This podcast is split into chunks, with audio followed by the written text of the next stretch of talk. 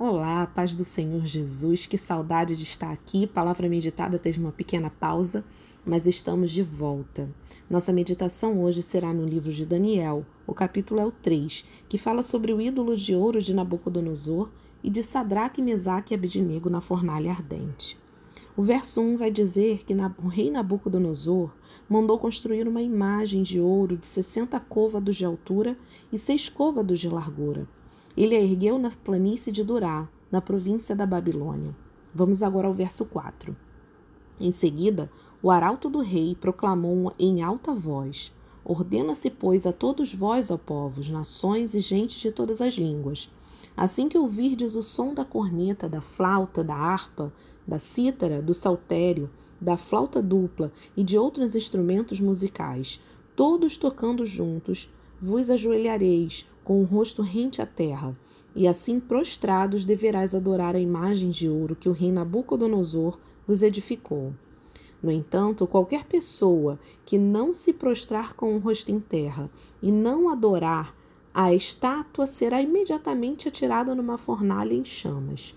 O verso 8 vai dizer: Nesse momento, alguns conselheiros e astrólogos se aproximaram do rei Nabucodonosor e denunciaram os judeus, alegando: Ó Rei, vive eternamente. Vamos no verso 12. Contudo, alguns homens judeus que tu nomeaste para zelar pelos negócios da província da Babilônia, Sadraque, Mesaque e Abidinego, que não fizeram caso de ti, nem de tuas ordens, ó rei, não cultuam os teus deuses, tampouco adoram a imagem de ouro que tu ergueste. Assim que ouviu essa declaração, Nabucodonosor encolerizou-se terrivelmente e mandou chamar Sadraque, Mesaque e Abidnego. E rapidamente esses homens foram trazidos à presença do rei. E Nabucodonosor lhe questionou: Ó oh, Sadraque, Mesaque e Abidnego, é mesmo verdade que não cultuais a meus deuses, nem adorais a estátua de ouro que edifiquei? Pois de agora em diante ficai atentos, quando ouvides o som dos instrumentos, de todos os demais instrumentos entoando suas músicas, melhor será imediatamente que vos prostreis e adoreis a estátua que fiz. Dai, pois, ouvidos a esta advertência, pois será bem melhor. Se não prestardes o vosso culto à imagem de ouro, sereis atirados sumariamente numa fornalha em chamas, e vos indago que Deus poderá livrar-vos das minhas mãos.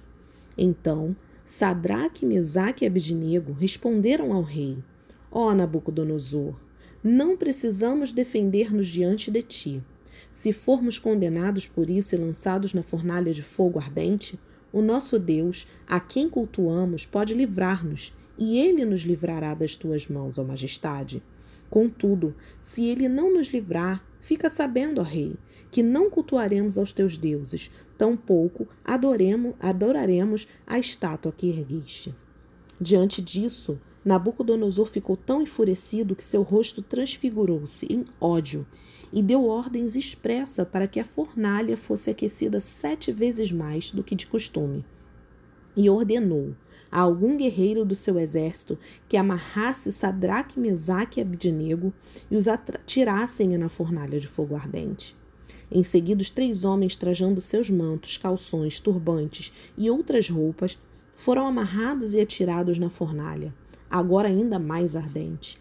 A ordem do rei era tão urgente e a fornalha estava tão quente que as chamas mataram os soldados quando empurraram Sadraque, Mesaque e Abidnego para dentro do incinerador. Eles caíram amarrados dentro da fornalha, ardendo em chamas. Mas logo depois o rei Nabucodonosor, assustado, levantou-se depressa e indagou seus conselheiros: Não lançamos três homens amarrados dentro da fornalha em chamas? E todos responderam: Sim, ó rei, assim fizemos. Então o rei exclamou: Pois estão vendo isso? Há quatro homens desamarrados lá dentro e nada sofrem estão ilesos, e o quarto homem é parecido com o filho dos deuses. Apressadamente, Nabucodonosor aproximou-se da entrada da fornalha em chamas e gritou: Sadraque, Mesaque e Abidnego, servos do Deus Altíssimo, saí e vinde até nós. Logo, Sadraque, Mesaque e Abidnego deixaram a fornalha ardente e saíram do meio do fogo. Sadraque, Mesaque e Abednego estavam em uma situação bem complicada. Estavam em território hostil, eram a minoria, mas ainda assim mantiveram-se firmes em suas convicções. Vivemos num mundo em que adorar somente a Deus, ao Deus do céu, é cafonice. O certo é o errado e o errado é o certo. Precisamos vigiar e estar atento às pequenas coisas que não nos que são nos apresentadas, para não aceitar tudo que vem a nós. Não podemos ser crentes cujo vocabulário seja isso é normal, é só uma coisinha. Porque o que está fora dos padrões da palavra de Deus não pode de jeito algum se tornar normal para nós. Assim como aconteceu com Sadraque, Mesaque e Abdinego, ocorre conosco. Muitos tentam nos fazer pecar, nos conduzindo à adoração do que não é Deus. Algumas vezes nós mesmos erguemos altares com deuses que permitimos que tome o lugar daquele que é de fato o Deus da nossa vida. Eles não hesitaram, mesmo diante de ameaças. Não se intimidaram, mesmo com o risco de perder suas vidas, pois tinham uma fé inabalável e sabiam da fidelidade e do poder que Deus tinha. É possível ver no capítulo 3 do livro de Daniel três destaques, três posicionamentos: posicionamento, adorar somente a Deus, reverência, se prostrar somente a quem de direito, ou seja, Deus, independente das consequências, e fé, saber que, se Deus quiser, Ele pode livrar de qualquer situação adversa. É possível observar também quando se desafia Deus, que Nabucodonosor pergunta: E quem é o Deus que vos dará, poderá livrar das minhas mãos? No verso 16. O próprio Deus se posiciona e age, nos livra e, através da nossa vida e vitória que nos dá, glorifica o seu nome e mostra ao mundo quem ele é, o Todo-Poderoso, o que detém todo o poder. Não adianta amarras ou fornalha porque nada pode impedir o agir de Deus. Assim é na nossa vida, quando os servos do Senhor são perseguidos, desafiados, é o mesmo que persegui-lo ou desafiá-lo, pois somos templo e habitação do seu Espírito. E aí ele entra na batalha e nos dá a vitória. Os que tentam nos prejudicar são os primeiros a serem derrotados. Lembram dos soldados que foram atirar os três na fornalha? Eles mesmos foram os primeiros a morrer. Aí começa o desespero do inimigo, pois nada acontece com os separados. Deus fica juntinho conosco, cumprindo a sua palavra, que diz que ele estará conosco todos os dias. E isso ocorre em qualquer circunstância, levando os, aos inimigos a reconhecerem quem é o nosso Deus e como ele é poderoso saímos ilesos e o nome do Senhor é exaltado e glorificado.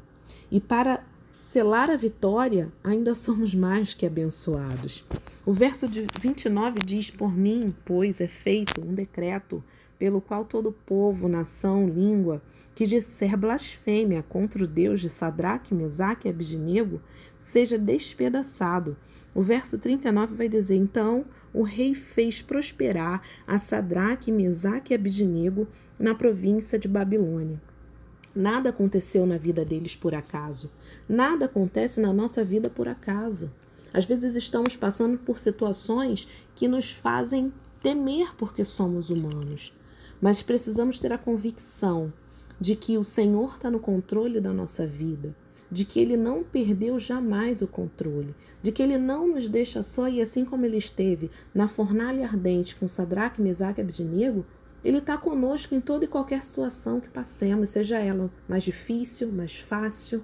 Para Deus não tem empecilho, não tem impedimento. Então, que em nome de Jesus, que Deus nos faça prosperar na mesma terra em que somos atacados, em que somos provados e em que somos afrontados. Porque Ele é quem vai nos exaltar, Ele é quem vai nos dar a vitória. Mas para isso precisamos fazer como Sadraque, Mesaque e Abdinego, nos posicionarmos para adorar somente a Deus, independente das circunstâncias.